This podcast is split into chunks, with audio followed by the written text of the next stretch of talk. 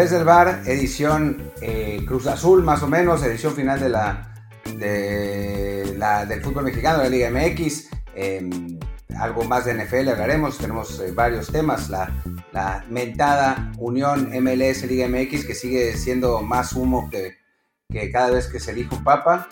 Y bueno, tenemos un, un programa bastante completo. Yo soy Martín del Palacio. ¿Qué tal? Yo soy Luis Herrera. Como siempre, antes de comenzar, les recuerdo, por favor, suscríbanse a este programa. Estamos en Apple Podcast, Google Podcast, Spotify, Stitcher, Himalaya, Castro, Overcast, iBox, Amazon Music, cualquier app que sea favorita, pues por favor, pónganle suscribirse, pónganle también descarga automática el episodio, un review de 5 estrellas, háganle retweet al promo que hacemos nosotros también ahí en la red social.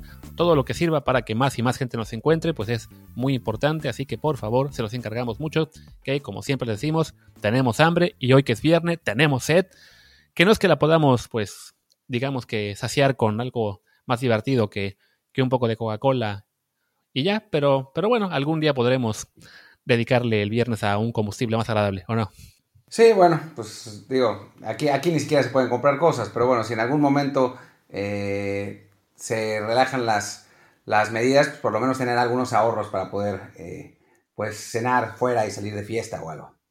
Así es. Y pues para fiesta la que traen en Cruz Azul, ¿no? Con esta, con esta pachanga después de la eliminación, evidentemente muy dolorosa ante, ante los Pumas el domingo, que sabemos que causó un enorme enojo en la afición cruzulina, que pedía la cabeza de Ciboldi, que pedía la cabeza de la mitad del equipo. Digamos, hasta, ahí entendible la reacción. siempre que hay una derrota eh, que duele, y más una en este caso como lo que fue ese 4-0 en contra, con toda la historia que viene atrás de Cruz Azul de ya 20 años sin títulos, digamos que era entendible la, reacción del público, también era, digamos, entendible que, que Boldi y en general el, equipo no hiciera cambios inmediatos porque tienen la Coca Champions a la vuelta de la esquina y también el torneo clausura que va a arrancar muy, muy pronto. Y de repente se estalla todo con un video de un directivo que nadie conocía, en la cual básicamente dice que el técnico es un mediocre, los jugadores casi casi también unos arrastrados vendidos que no quieren el equipo. Y, oh sorpresa, hoy viernes, Siboldi, digamos que, pues, nos presenta su, renuncia con un video que sube a Twitter. De hecho, les voy a poner aquí ahora, ahora mismo la, la grabación de, lo, de sus declaraciones. Quiero comunicarles que después de analizar lo sucedido recientemente, tanto con mi familia como con mi cuerpo técnico, he decidido dar un paso al costado. Quiero mucho la institución. La defendí como jugador y aquí me formé como entrenador. En la semifinal nos enfrentamos a un gran rival. En el partido de ida lo superamos. En el partido de vuelta fuimos superados. Pero quien sabe de fútbol sabe que en 180 minutos todo puede pasar. Pero quiero dejar bien en claro que el planteamiento en ambos partidos fue para ganar y no para manejar marcadores. Mis jugadores son profesionales y no son mediocres. Dieron todo lo que tenían para dar, dieron su máximo.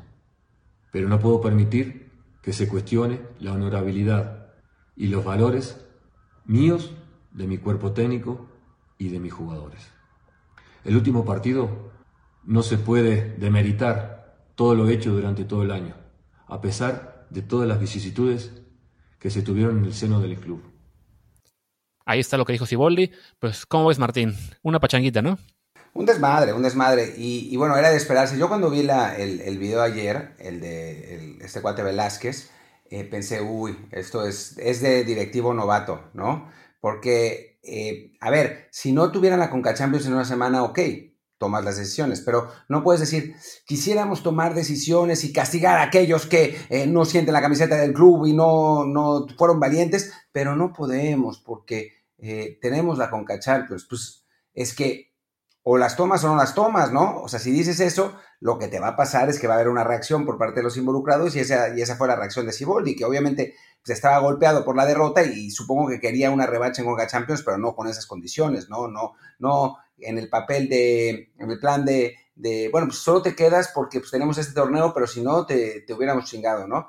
Eh, y bueno, pues esa es la reacción. Fue de directivo novato y por lo que me contaban, eh, pues porque empecé a publicar cosas y me empezaron a caer gente de, de, dentro de la cooperativa de Cruz Azul a escribirme para contarme cómo, es, cómo traen, cómo está la cosa ahí, y es un desmadre. Traen peleas internas durísimas entre los cooperativistas, no, los Álvarez no están necesariamente fuera todavía, unos dicen que siguen controlando eh, desde las sombras, otros que nunca van a volver, eh, hay gente que quiere comprar el club, desde Salinas Pliego hasta Slim, eh, y que también están metiendo grilla ahí, traen un desmadre brutal. Y, y además no hay dinero porque Billy Álvarez descentralizó el club, lo sacó de la, de la cooperativa por motivos fiscales, entre comillas, en realidad pues, para sus propios intereses, y ahora él es el principal dueño del equipo y pues Billy no está en ninguna parte, ¿no? Entonces, el dinero que vendría de la cooperativa, pues en principio, por todos los días legales, no puede llegar, porque es, no es dinero del club, o sea, lo tendrían que, justificar fiscalmente. Es un relajo absoluto y tiene eh, muy pocos, muy pocas posibilidades de mejorar, la verdad.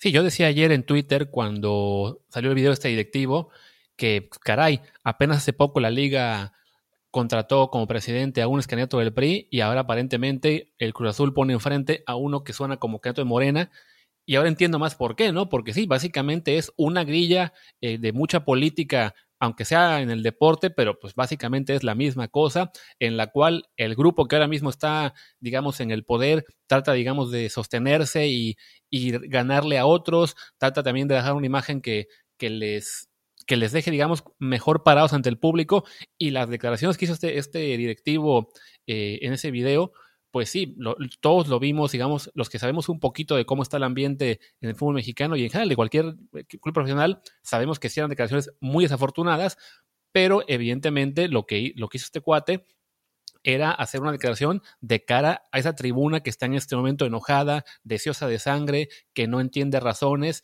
y que lo que quería era la, la salida de Ciboldi prácticamente a los cinco minutos de que acabó el partido y, y, escuchar pues lo que escuchó ayer, ¿no? De que, oh sí, vamos a volver al origen, oh sí, los canteranos que sí quieren el club, vamos a recuperar nuestra esencia, bla, bla, bla, bla. O sea, el típico discurso que le encanta al aficionado que tiene dos que tiene apenas dos neuronas, que lo que, lo que ellos hay, eso suena bonito. Sí, con cantera y amor al club vamos a ser campeones. Cuando lamento decirles, muchachos, que eso no, no funciona así, ¿no? O sea, se requiere inversión, planeación, trabajo táctico, físico, entrenamientos. O sea, es un proceso muy largo en el que desafortunadamente, eh, pues no, no, aunque lo hagas todo bien, nada garantiza que vas a ganar el título.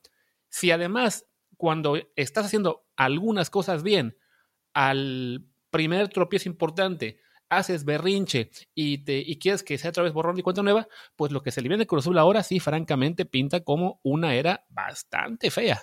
Es que además lo estaban haciendo bien. O sea, sí, el 4-0 es, es, durísimo, eh, es inapelable eso, pero si Volti los había dejado en primer lugar y en cuarto, y cuando, cuando suspendieron el torneo eran el mejor equipo de México con diferencia, ahora pues tuvieron un, partido, un mal partido y eso los sepultó, pero estaban en camino para llegar a la, final. O sea, y alguien me decía, es que esto en Cruz Azul no se puede aceptar. Y yo le contestaba, ¿en Cruz Azul? ¿En serio?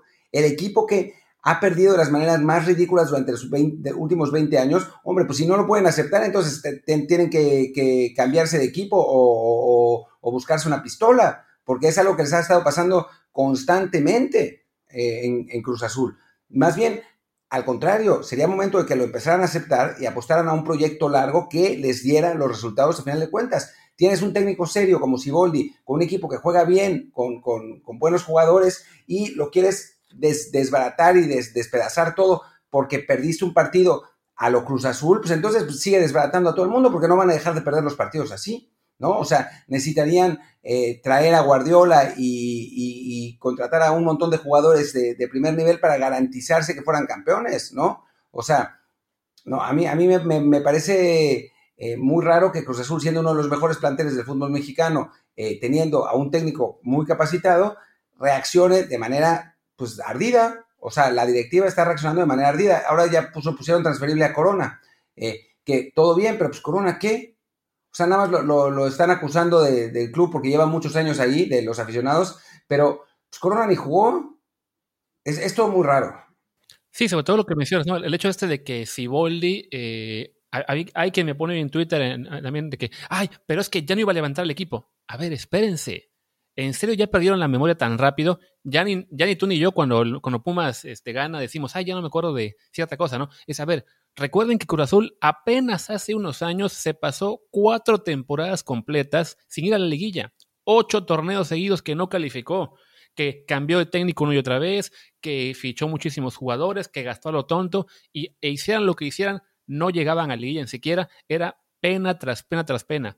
Cuando por fin con Pedro Caiciña eh, consiguen calificar y empieza el equipo a levantar, igual, al primer torneo en que le empezó a ir mal, va, lo echan, acaban fichando a Ciboldi, eh, que lo que también causó ahí problemas, porque fue cuando Peláez quería, si no me equivoco, a Mohamed. Llega Ciboldi y con todo en contra, el tipo compone al equipo. En su primer torneo completo, como dice Martín, iban líderes, eran claramente el equipo que mejor estaba jugando en el torneo clausura que no se pudo terminar arranca el torneo de Guardianes con aparte con muchísimos contagios de COVID y todo lo que tuvo el equipo eh, en el camino que reiniciara todo. Y de todos modos también estaban jugando bastante bien, fueron líderes por un tiempo, después tuvieron su pequeño bache, levantan justo tiempo para que arranque la liguilla y llegan a semifinales, que sí, yo entiendo que duele muchísimo perder, que duele mucho perder también de la forma en que se cayó, teniendo ya todo a favor, con un 4-0 en la ida, que uno no se imagina que haya forma de que te remonten, pero se tiene que analizar en frío. A ver, este tipo en un año de trabajo nos puso líderes y semifinalistas. Te llames Cruz Azul, te llames América, te llames Pumas, te llames Veracruz, seas el equipo que sea, es un buen año. Pues sí, pero, o sea, eh, la, manera de perder es una, manera muy fea. Lo que se entiende para los aficionados que estén enfurecidos, que estén eh, ardidos, que, que les moleste mucho, pero que el, directivo que en teoría, pues porque ya quién sabe en estas, a estas alturas qué onda con Cruz Azul, pero que el directivo que en teoría tome las decisiones reaccione como fan ardido, eso es absurdo.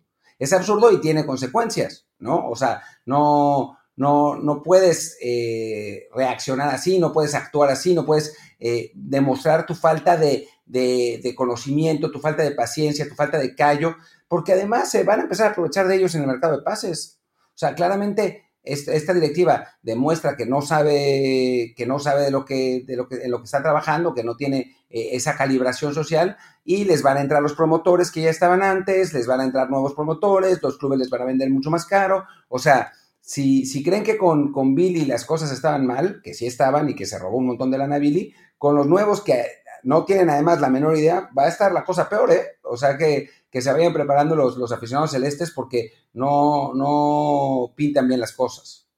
Sí, de entrada, el tema este de los que ponen transferibles, pues con Corona me estoy imaginando que viene una versión 2.0 de lo que fue de Talavera con Pumas, ¿no? O sea, quien, en este momento Corona, que fue de los mejores porteros del torneo, eh, Cruz Azul dice, ah, pues no lo quiero transferible, pues adivinen qué, nadie se los va a comprar algún equipo va a aprovechar la oportunidad para decir, bueno, pues yo me lo llevo cedido, pero pues como él gana muchísimo, eh, yo nada más pago la mitad de la carta.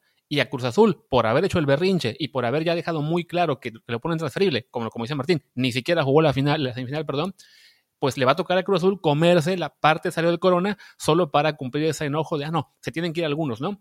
Y eh, quería hacer yo un paralelismo de lo que pasa con Cruz Azul y sus 23 años en ese campeón con lo que es esta obsesión del fútbol mexicano con el quinto partido del Mundial, que es básicamente lo mismo, ¿no? Con cada torneo que pasa, con cada eh, decepción, se quiere un borrón cuenta nueva, se quiere reventar todo y a la vez se le está cargando a cada nuevo proceso las culpas del anterior, ¿no? O sea, ahora mismo a Ciboldi y a sus jugadores los matan porque ya son 23 años de fracaso y lo que sea.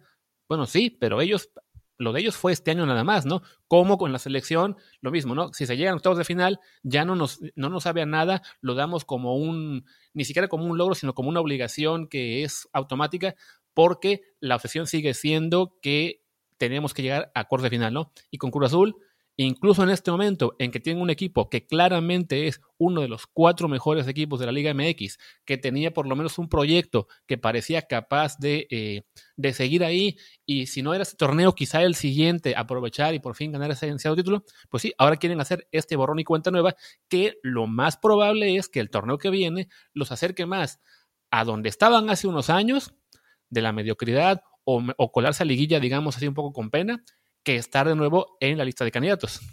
Sí, sí, o sea, la, situación puede, puede ser mucho peor y entendemos, a ver, aficionados celestes que nos escuchan, entendemos la molestia. O sea, entendemos que la manera en que perdieron es horrible. Y, yo como si fuera aficionado de, de Cruz Azul estaría furioso, furioso. Pero también queremos pensar que quienes nos escuchan no son los aficionados eh, habituales que, dicen que los partidos están vendidos y que, porque además han pasado de que se vendieron los jugadores a que todo es culpa de Ciboli, o sea, ya no saben a quién echar la culpa. O sea, queremos pensar que quien nos escucha es un, aficionado que sabe que eh, pues en el fútbol triunfan los procesos, que no se pueden tomar eh, decisiones así al aventón y, y por, pura ardidez, que las directivas tienen que tener seriedad y eh, queremos pensar que en este momento están muy preocupados por el futuro de su equipo, no por eh, la goleada por Pumas, sino por estas decisiones que a final de cuentas a largo plazo son mucho más graves, ¿no? Porque te están dando una medida de lo que va a ser Cruz Azul de ahora en adelante, ¿no? En un momento tan importante para la cooperativa y para el club, ¿no? En un momento en el que la supervivencia de ambos está en juego, tanto en lo del club como por, la situación de, en la cancha y por, la situación económica,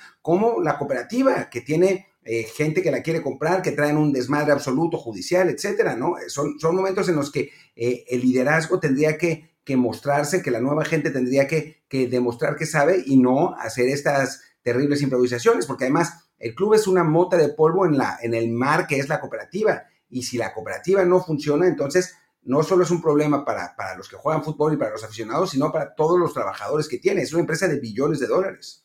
De acuerdo. Y creo que, bueno, en ese sentido ya no tiene caso que avancemos mucho más en el tema porque empezamos a repetirnos. Simplemente, bueno, decir esto, ¿no? Que en este punto me parece que Cruz Azul eh, reaccionó muy mal, como era entendible darlo a la afición, pero la directiva sí, eh, mostrando su novatez y, y pues quizás hasta mm, la grilla interna, la reacción fue, fue terrible que si Boldi se vaya hoy, más allá de que lo celebren algunos de ustedes, es una mala noticia para el, para el club. Y pues a, ver si por lo menos le atinan bien al técnico, al que llegue, que por lo que estoy leyendo dicen que son Mohamed, Matías Almeida o Hugo Sánchez.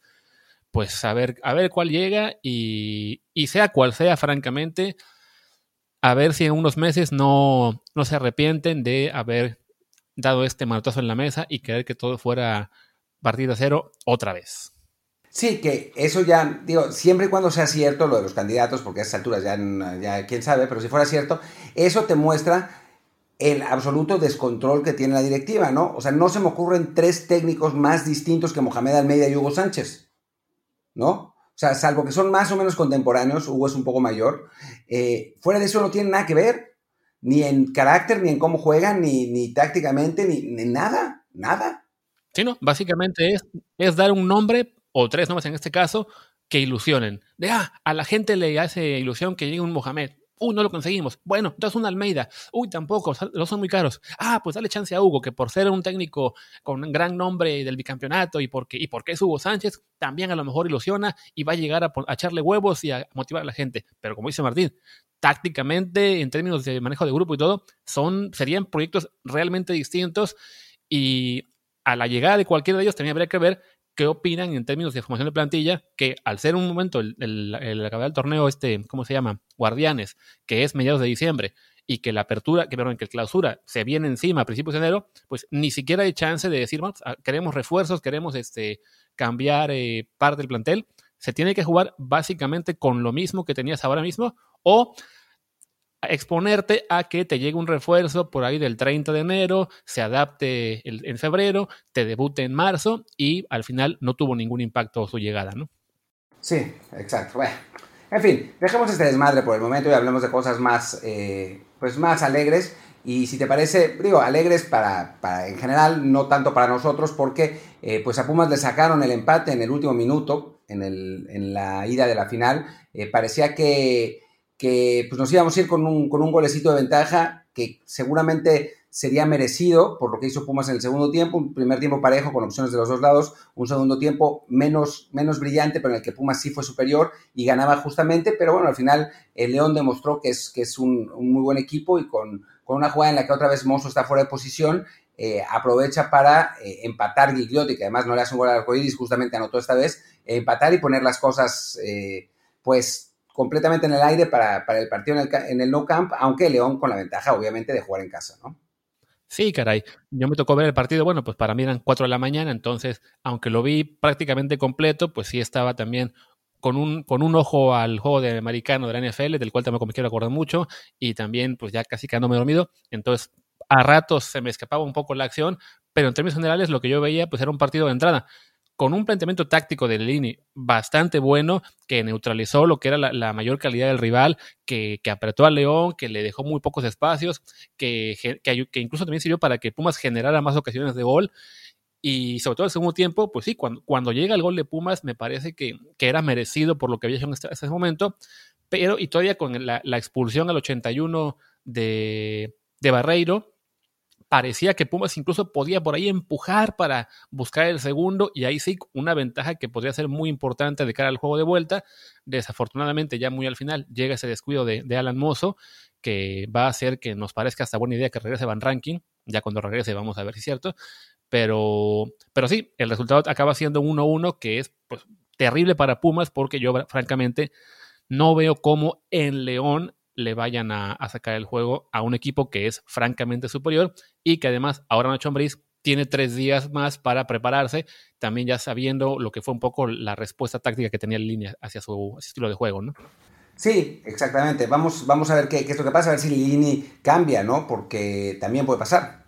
Porque ah, lo pasó contra Cruz Azul, eh, apostó con, por, otro medio campo y, le, funcionó, le, funcionó, bien. Quizá con León vuelva, vuelva a pasar lo mismo. Estaba leyendo, ya no me acuerdo quién, que esperaba que saliera con los mismos 11. Vamos a ver si, si Leo López está, eh, pues se recupera por completo, pero que, pensaba que iba a salir con los mismos 11, pero con otro planteamiento, pues podría ser, ¿no? Eh, parece que haber encontrado esa, esa alineación, em, aunque esta vez empezó Iniesta también, eh, pero pero pues, ha demostrado el técnico de Pumas que es capaz de adaptarse a, sus rivales y que seguramente eh, alguna sorpresa le tendrá, le tendrá preparada Nacho Ambriz. Lo que sí está claro es que, eh, pues, cualquiera de los dos equipos es, eh, digo, digamos que, aunque León sigue siendo favorito, no fue tan superior a Pumas como nosotros pensábamos antes de la, de la ida y, la, cosa está en el aire. Además que León va, no va a tener a, Jaime Barreiro porque pues, salió expulsado y no va a poder disputar la vuelta. Sí, que ahí es una buena noticia para Pumas, considerando lo que hemos hablado también en la previa, de que León es un equipo que si tiene una debilidad es que ha sido muy rígido en términos de, quienes juegan. Básicamente son 12, 13 jugadores que han tenido actividad todo el torneo. Es, un 11 base eh, con muy, muy pocas variantes. Y cuando uno ve que al momento de la expulsión de Barreiro, lo que hace Nacho Ambriz es meter a, a Juan Ignacio, a Juan Ignacio González, que es un jugador, pues con todo respeto, pues un jugador muy limitado, también ya muy, muy veterano, en todo el torneo había jugado por lo que ve apenas 13 minutos, pues si él va a ser el relevo de Barreiro, ahí sí uno ve un, punto débil en esa defensa que, que quizá pueda por ahí aprovechar Pumas con dos delanteros como, como González y, Neno, que están en este momento, pues aparentemente en, buena forma. Y sí, por ahí aparece la, opción para el equipo de Lilini, que, que, además ha mostrado, sí, mucho más variantes tácticas, mucho más eh, eh, maleabilidad, digamos, de, ya sea del el 11 o el funcionamiento que, emplea. Yo, insisto, de todos modos lo veo muy, muy complicado porque sí, sí me parece que León, francamente, tiene un plantel bastante mejorcito y toda respuesta táctica que tuvo ayer Lilini hacia Nacho Ambriz, pues ahora Nacho Ambriz tiene los tres días para prepararse y saber cómo contrarrestarlo estando en casa. Más allá de que, bueno, se juegue en casa o no, pues están sin público, entonces en ese sentido tampoco afecta mucho. Sí, lo de Nacho, González, vale la pena decir que fue porque su, su ausencia y su, su, falta de actividad ha sido por una lesión larguísima de rodilla que ha tenido eh, y que, que no le ha permitido regresar, o sea, incluso lo llaman corazón valiente el León por el, por el trabajo que le ha costado eh, volver a jugar y ahora pues está de regreso, incluso lo puso, lo puso en un tweet, eh, a ver si lo, si lo encuentro ahora, lo puso en, un tweet hoy eh, diciendo lo, difícil que, lo, mucho que le había costado volver y lo contento que estaba, ah, ya no lo encuentro, pero bueno, no importa. Es, es, el caso, así que no, no es que sea un mal jugador, pero es un jugador que no está a la digamos, en el ritmo que, que, están otros del, de la escuadra Esmeralda y obviamente que tiene una edad a la que le, cuesta eh, trabajo eh, recuperar ese, ese 100%. Eh, pero sí, puede ser una, una, ventaja para Pumas y bueno, vamos a ver qué pasa, ¿no? Puede, va, a estar, va a estar divertida la final. podría ser que regresara Alfredo Talavera, que eh, antes del partido le dijo a Lilini que no se sentía del todo bien, pero que, y que quería esperar a la vuelta, a ver si, si regresa. Y bueno, pues que regrese Talavera es una muy buena, sería una buena noticia para Pumas si sucede, salvo que arbitre César Ramos. En ese caso, yo preferiría que siguiera Julio González jugando. Exacto, te iba a decir justo eso. Si aún no se anuncia quién va a ser el árbitro, pero pues por el historial reciente de la Liga MX, César Ramos tendría muchas posibilidades de ser el, indicado, bueno, por lo menos el, elegido para, por la comisión de arbitraje. Y si es Ramos, yo sí, francamente, prefiero que juegue Julio González. Eh, ya hay demasiados antecedentes entre Talavera y él como para arriesgarse. Mejor, pues Talavera, uy, di que la rodilla sigue un poquito mala. Además, Julio lo ha hecho bien este, en estos días, no, no ha no, han sido culpa suya los, goles que ha recibido Pumas. Ha, tenido un torneo bastante aceptable, sobre todo una liguilla en la que ha respondido bien, aunque sí, evidentemente, que Talavera pudiera regresar, al menos en teoría, eh, sería un, algo que le daría un boost a, la defensa de Pumas, ¿no? Sí, sí, sin duda alguna. Entonces, eh, ya para, cerrar con esta parte de, Liga MX, eh, bueno, de Liga MX, de la final de la Liga MX, ¿cuál es tu pronóstico de la vuelta, Luis? Yo creo que va a ganar León, quizá 2 a 0, 3 1, o sea, sí, sí veo una diferencia importante. También, antes de decir el tema del pronóstico, quería así comentar que más allá de que la final, eh, por momentos, digamos, no fue todo lo entretenida que uno hubiera querido o que fuera un, juego, digamos, de, más llegadas, más, más, pues más, divertido, digamos, por lo menos en cuanto a nivel de fútbol, sí me pareció que que no dejó nada que reclamar, ¿no? O sea, evidentemente uno está más eh, a gusto cuando ve un partido que queda 3-3 o, grandes eh, eh, llegadas y atajadas, pero el planteamiento de Lirini y en general el, juego de ambos equipos me pareció de, muy buen nivel, sobre todo para algunos amigos nuestros que, se que andaban diciendo en Twitter de que, uy, hasta los players de la MLS estaban mejor. Y pues no, francamente no. Sí, que además literalmente es, un amigo nuestro. Es Rodolfo Landeros, que no sé, qué, mosca le picó en estas últimas semanas que está eh, tan defensor de la MLS. Eh, sí, porque, pues, o sea, que, se metan muchos goles no es sinónimo de, buena calidad de fútbol, ¿no? Y creo que, eso es algo que, también él tiene claro y que, lo hace más por show que otra cosa. Pero, pero sí, es, fue, un, buen partido y ojalá que así sea la vuelta. Nos va a tocar desvelarnos. Va a ser una pesadilla otra vez en domingo después de NFL, pero, pero bueno, pues por, los Pumas llegan a, una final cada cinco años, así que pues más nos vale que cuando estén, estemos, estemos ahí presentes y ojalá que nos toque que gane. Eh, y si no, pues, pues felicitar a, la gente de León que, que también ha hecho un, trabajo espectacular esta temporada y ha sido el mejor equipo de la, temporada regular sin duda. Eh, si Pumas gana será porque, bueno, pues la liguilla es lo que es, pero si alguien merece el título por la temporada regular, por, por digamos el ensamble del campeonato, es sin duda el León. Y además se come delicioso ahí. Nos tratan de maravilla.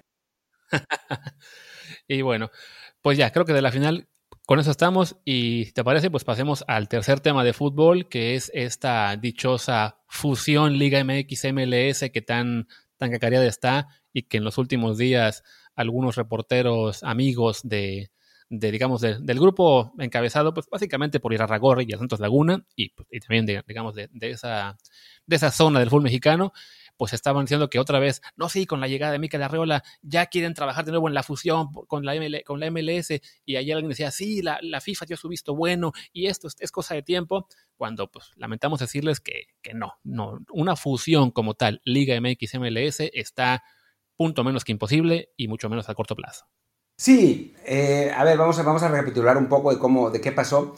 El primero que, digamos que el, que abrió la puerta realmente fue Miquel Arreola, que en una entrevista, ya no me acuerdo con quién, eh, dijo que sí estaban trabajando en conjunto con la MLS para eh, fusionar las ligas y que era una de las prioridades, de, las prioridades de esta nueva estructura ahí medio extraña en la que corrieron a Bonilla y lo, exiliaron al extranjero.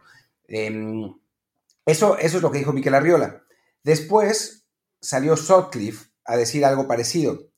Pero digamos que shit hit the fan, por decirlo de alguna manera, cuando Medrano dijo que la idea de la Liga Norteamericana, así la, la, llamó, ya había sido aprobada por eh, FIFA y por CONCACAF y que las dos ligas se estaban poniendo de acuerdo en el reglamento.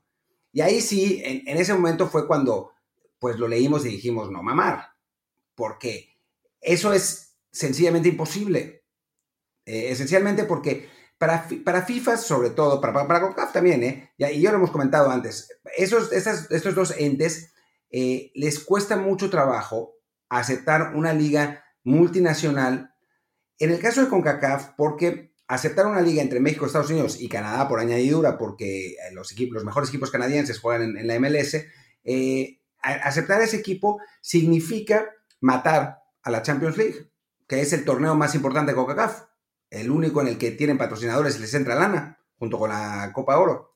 Entonces, em, pues se estarían atentando contra sí mismos. Y en el caso de FIFA, el hecho de aceptar a un torneo multinacional abriría la puerta para la famosa Superliga Europea, que si bien FIFA ya no está tan en contra como antes lo estaba, aunque UEFA sí está totalmente en contra, eh, es un durísimo golpe contra la Champions League. Y entonces, abrir esa puerta sería abrir la caja de Pandora. Y definitivamente, ni FIFA ni CONCACAF estarían dispuestos a aceptar en fast track una liga así. O sea, no, no tenía ninguna lógica. O sea, yo, sin haber hablado con ningún contacto, ni en FIFA ni en CONCACAF, a leerlo ayer, sabía que era una ridiculez. Y además, conociendo los antecedentes de Medrano, que ya lo hemos dicho mil veces, es el gatillero de Iraragorri. O sea, es así, ¿no? Es, eso no es, no es una mentira para nadie, lo ha sido toda, toda la vida de, distintos directivos, lo fue de Alberto de la Torre en su momento, ahora lo es de Iraragorri, que le pasa las notas, ¿no? Entonces, obviamente, Medrano salió por instrucciones de quien le pasa esa nota y era obvio que lo que era era wishful thinking, era tratar de hacer presión, tratar de buscar una reacción y ver qué pasaba. Y pues no les duró mucho el gusto porque unas horas después, eh, Don Garber, el comisionado del MLS, dijo, nah, o sea, lo que estamos tratando de impulsar en este momento es, es la League's Cup. Y vamos empezando a tratar de hacer cosas juntos que hay una, eh, que, sería interesante eh, tener un, torneo conjunto, sí, sí sería, pero es algo que por razones logísticas es imposible en el corto plazo, pero completamente imposible, desde el salario hasta, los sindicatos, hasta las visas, hasta que serían 50 equipos en primera división, es imposible. Y eso es lo que dijo Don Garber. Y dijo, estaría, lo, estaría bien analizarlo, quizá estaría bien analizarlo, porque dijo perhaps, pero en el muy, muy largo plazo. O sea que lo que dijo Medrano fue mentira. Y se va, y se va a escudar diciendo, no, no, no, no, yo hablaba de la League's porque seguro lo sacó así. O sea, es, es, su modus operandi. Pero, pero la cosa es que no es verdad, no es verdad, punto. Y entonces, pues obviamente se estuvieron los, los, los siempre que saltaron a favor y en contra, pero la realidad es que no es verdad. Y digo, en otro episodio, si quieren, en, tal vez para en los episodios de, Navidad, eh, que, grabaremos, porque no vamos, a, no vamos a hacer episodio de Navidad, em, yo les puedo contar por qué es tanta la urgencia de Irarragorri y de Orlegui por que salga lo de la MLS y la Liga MX y también de la Liga en general de, de, los dueños de la Liga MX, porque están tan urgidos. Y les voy a decir el teaser, porque no hay lana, porque la Liga MX está en seria crisis económica y la MLS también. Por razones distintas, las dos ligas están en este momento en problemas serios financieros para mantener su estatus, pero no lo vamos a contar ahora todo porque si nos, nos, quedamos sin un programa. Pero bueno, así es como, como estuvo la cosa de la, de la famosa fusión y por eso no funciona. Sí, que a ver, del tema está la fusión, dos, detalles. Primero, lo que menciona Martín de por qué FIFA no, no probaría esto, porque mucha gente en Twitter nos dice, ay, pero con dinero vale el perro y seguramente van a decir que sí. A ver, no es únicamente una cuestión de dinero de entrada, porque un torneo como este, el dinero no va para FIFA, va para las ligas que lo organizan. Entonces sí, igual para Comacaf. Comacaf no sale beneficiada con una liga norteamericana, porque sería un torneo de fútbol mexicano y fútbol estadounidense en el que la lana se queda en México y en Estados Unidos. CONCACAF, como decía Martín, ocupa que la lana les llegue a ellos y eso es vía la CONCA Champions y la, Copa, la Copa ¿no? En el caso de FIFA también está el hecho de que, y, lo mismo vale para la UEFA, que es, se quiere evitar el darle demasiado poder a los clubes. Por eso la UEFA está hiper en contra de la Superliga Europea, porque sabe que en el momento en que los Barça, Madrid, Manchester, Inter de Milán, Juventus, Bayern, etcétera, tengan su propia liga en la cual eh, ya no dependan de calificar vía tabla, de calificar vía, vía puntos este, a, la, a, la, Champions, pues se vuelven básicamente independientes y pueden acabar formando su propio ente, ¿no? Y eso evidentemente le quita poder a la UEFA, lo que a la larga también quita dinero. Entonces no es una cosa tan sencilla decir, ah, sí, este, los comenzaremos por dinero. No, no va por ahí. O sea, es, es, es una cuestión, digamos, ahí sí también política y poder mucho más a, fondo que simplemente decir, ah, los vamos a convencer con un reloj como en su momento Mauri la, la, la Conmebol a Libertadores, ¿no? Y luego, el tema se decide cómo sería el dichoso formato de la fusión. Pues sí, es, básicamente lo que, se, lo que se puede llegar a hacer es que la mentada Leagues Cup, que cuando arrancó el año pasado fueron creo que cuatro mexicanos, cuatro gringos, y que este año iba a subir a 8 y 8, pues lo que quieren hacer es quizá después que suba a prácticamente todos los equipos de, de, la, de ambas ligas eh, participando de algún modo, pero siempre manteniendo ambos, ambas ligas su propio torneo local. La forma en que lo vendía Medrano, si era como de que, bueno, pero la importante va a ser la, la, Liga Norteamericana, cuando en realidad todos sabemos que para ambas ligas lo, lo, el punch y para el público también sigue estando en la liga local, ¿no? O sea, en, en, México nos da igual quién gane la League's Cup, nos da igual quién gane la, la Campeones Cup, incluso la Conca Champions, salvo ya que cuando se llega al Mundial. Entonces, como decía Martín, ¿no?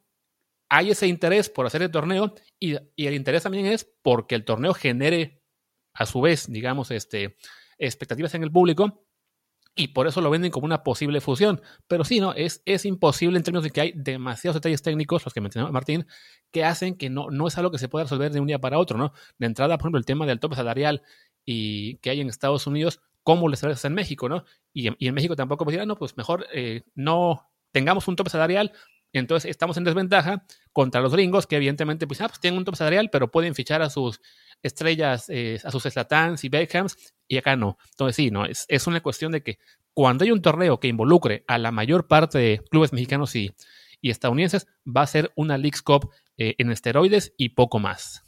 Sí, por el momento es así. Y simplemente para, para redondear lo que dijo Luis del dinero, la las cantidades de dinero que están en juego en este momento, sobre todo en el caso de la FIFA, la UEFA y la Champions League, son infinitamente mayores que cualquier cosa que, podría, que pudiera pagar México. O sea, simplemente para darnos idea, estamos hablando de la Champions, estamos hablando del torneo más importante económicamente del mundo, que son millones, miles de millones de dólares. Sí, la MLS, los dueños de la MLS tienen un montón de dinero, sí, Cemex tiene un montón de, de dinero, sí, TV Azteca también, etcétera, pero son ligas menores comparado con lo que se mueve en la Champions League. Entonces, por más lana que eh, México le pudiera ofrecer a la, gente de FIFA para sobornarla, como nos dicen en Twitter, no, no, no alcanza. o sea, no, no, no hay competencia. Es como cuando eh, se rumora que el América va a firmar a Slatan, ¿no? Esas, pendejadas. Y, y, dicen, no, pues que el América le puede pagar a cualquiera. No, a Slatan no le puede pagar. Porque las cantidades que, de salarios que maneja Slatan son completamente fuera de la realidad del fútbol mexicano. Esto es lo mismo. Es lo mismo. Estamos, o sea, sí, para estándares latinoamericanos, para estándares de la sociedad mexicana, lo que tiene, lo que gasta la, la Liga MX es una locura, pero para estándares del fútbol mundial es, pues es bastante, pero no es para nada comparado con lo que se gasta en Europa y lo que se genera en Europa. Entonces, no, no, no podemos, podemos, bueno, yo no lo voy a hacer, pero no, la, la Liga Mexicana no puede sobornar a nadie de FIFA para competirle a la Champions League. O sea, no hay manera. Nos dejemos eso de lado. Exacto. O sea, por lo pronto sí, van a seguir apareciendo ese tipo de filtraciones cada tanto. La, intención evidentemente sí es la de, la de buscar más eh, colaboración, digamos, con la MLS. Eh, también dicen ellos que también quieren eh, volver a Libertad Sudamericana. Ojalá que sea cierto y ojalá que en un momento se, encuentre la fórmula de ajustar calendarios. Y quizá en 3, 4 años, pues sí, tenemos una situación en la cual eh, los clubes mexicanos juegan todos los fines de semana Liga MX y prácticamente todos los miércoles están unos en Conca Champions, otros en Leagues Cup, otros en Libertadores. Y, y bueno, pues no, está tan mal la cosa en ese sentido, ¿no? Que, que, haya más actividad internacional, habiendo, son, son, más partidos, más televisión, más derechos, más espectáculo en teoría, también, aunque sea a veces malo, eh, más trabajo para nosotros también en cuanto a hablar de fútbol y lo que sea, pero sí, ya de eso a llegar a, una fusión como se vende la idea, No, no va a pasar. O sea, no, no, ni, ni en tres, ni en cinco, ni en diez años veremos una liga en la cual el Seattle Saunders, los Tigres, el América, el Cruz Azul, el Cincinnati FC y el LAFC son los que están ahí peleando por el. No, o sea, serán torneos un poco en el estilo este de lo que es la, la League's Cup, como creo que si no me equivoco, en Escandinavia tienen una, una copa parecida entre Nordic, entre lo que son daneses, eh, suecos y noruegos.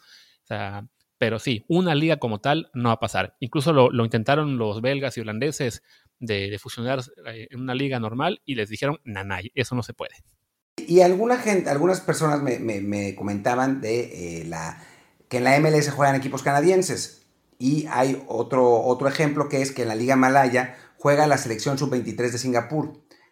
Y esto es porque, y está contemplado, esas ligas, ahora, es en el momento que se, crean, em, bueno, perdón, para, voy, a, recapitular, de una mejor manera, los equipos extra de esas ligas, o sea, los canadienses en la MLS y el de Singapur en Malasia, es porque en sus países de origen no existen ligas profesionales. En Canadá ahora ya hay, pero cuando eh, se unieron los equipos canadienses a la MLS no existían y ahora no los pueden sacar, ¿no? Ya se quedaron ahí. Eh, lo mismo, en, bueno, en Singapur siguen sin haber, sin haber liga profesional, ¿no? Y, pasa en algunas otras, otras partes del mundo. O sea, uno de, esos, de esas excepciones para hacer ligas multinacionales es que en uno de los países no existe una liga profesional, pero estamos clarísimos que en este caso, pues no es el caso.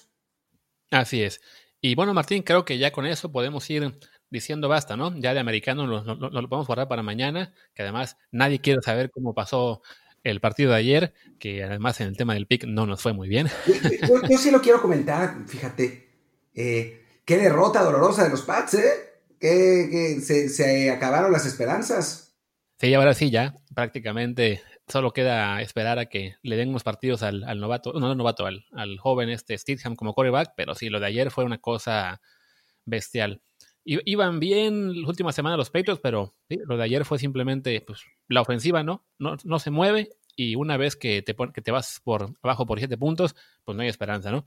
Ese, ese pick six a Cam Newton eh, fue, fue un golpe demasiado duro, ¿no? en, ese punto el partido parecía que había forma de que fuera más cerrado todavía, pero una vez que llega el pick six y se pone 7-0, pues ya, los Pats estaban muertos y, pues así, así se quedó. Y los Rams son ahora ya un equipo que está encaminado a, los playoffs y New England, pues a quizá a darle más juego a los jugadores más jóvenes y, y pensar ya en lo que será el próximo año, con, cuando regresen los jugadores, cuando tengan mucho, espacio en top salarial y, y, también a buscar coreback, porque creo que Cam Newton, pues el equipo lo, le, aplaude mucho el esfuerzo, el liderazgo, el, trabajo, la ética de trabajo, pero no en, en, la cancha no está, no está respondiendo. A mí lo que, lo que me parece interesante de esto, y es algo que se puede aplicar también al fútbol, es que muchas veces o sea, es, una buena lección y es una lección que a mí me costaba trabajo aceptar en este caso específico, eh, pues la, calidad, el talento que tienes en tu roster eh, no consigue ser tapada por, aunque sea el mejor coach de la historia, ¿no? O sea, si a veces sobrevaluamos el trabajo de los, de los entrenadores, en el fútbol americano son incluso más importantes en el fútbol, pero a veces pues llegan hasta donde su plantel se los permite, ¿no? O sea, y por más gran trabajo que haya hecho Belichick este año con ese equipo pues, que la verdad es que los Pats no tienen un buen equipo, o sea, entre los, la gente que se les fue y los que renunciaron por COVID, pues se quedaron muy, muy cortitos en, posiciones fundamentales. Belichick para mí ha hecho un gran trabajo para mantenerlos competitivos hasta ahora, porque, o sea, si el coach fuera Adam Gates, irían como los Jets, me parece, que a nivel talento no hay demasiada diferencia entre los dos, eh, pero bueno, tienes a, un coach que es un, salón de la fama mega seguro contra una, una burla, eh, pero bueno, existe cierto límite, ¿no? Y a, veces en el fútbol también echan a un entrenador porque, no sé, no llega a la liguilla con equipo y ves el plantel y dices, pero bueno, o sea, ¿qué, están pensando estos directivos, no? O sea, el plantel no da para más, el técnico hace lo que puede con lo que tiene. Y en el caso de Belichick es como, imagínense que los Pats lo echaran porque no llegaran a playoffs, ¿no? Con este equipo que tienen, es, es, eh, absurdo. Y, creo que para mí es, es un poco una, una, lección esta temporada porque yo me, siempre pensé que los Pats podían llegar a playoffs por Belichick. Y la verdad es que por más gran trabajo que haya hecho Belichick, pues sí, hay momentos en que el plantel ya no te da, ¿no? Así es. Y además de que en el americano, a diferencia del fútbol, sí es mucho más cíclico y así tengas al mejor equipo, el mejor coreback, el mejor coach, pues la forma en que está diseñado el sistema de top salarial y de agencia libre y de, y de draft colegial hace que todos tengan una oportunidad de mejorar, de que si eres hoy el más malo, pues tendrás un buen jugador año que viene y en unos pocos puedes ser un equipo de playoff. Y a la vez, si eres en este momento el equipo que está eh, como campeón en playoff y lo que sea, pues se te va a acabar el top salarial y tendrás que perder jugadores y algún día vas a, a caer, pues a los Pats les cayó ese, eso ahora y les toca reconstruir diferencia del fútbol, que sí, el fútbol soccer, los, equipos ricos siempre van a ser ricos, siempre van a estar arriba. Eh, me, me, reclamaban hace poco, ¿no? De que, ay, pero ¿a poco el dinero compra títulos? Pues la verdad es que sí, evidentemente no los, no los garantiza porque no es solamente un equipo que tiene dinero, son varios, pero la gran mayoría de torneos, los equipos eh, con más recursos van a ser los que estén arriba. De vez en cuando habrá uno que sí sorprenda, caso ahora mismo de Pumas en la Liga Mexicana, pero bueno, pues ya nos estamos... Eh, nos estamos, digamos, ya yendo muy lejos. Yo recomendaría a Martín que ahora sí, digamos, basta y ya mañana regresamos para hacer los picks de la NFL de la semana 14. Sí, porque además estamos en 45 minutos, que me parece que es la medida eh, máxima que, tenemos para antes de que la gente empiece a distraerse y a, ponerse a ver redes sociales y cosas así. Entonces, pues lo, dejamos, lo dejamos por aquí. Ojalá que les haya parecido interesante el, episodio de hoy y ya, ya estaremos mañana con eh, cosas de NFL. pues pues muchísimas gracias y yo soy Martín del Palacio, mi Twitter es arroba martindelp. Yo soy Luis Herrera y el mío es arroba luisrha y el del programa es arroba desde el bar POD, desde el bar pod. Pues gracias y hasta mañana. Chao.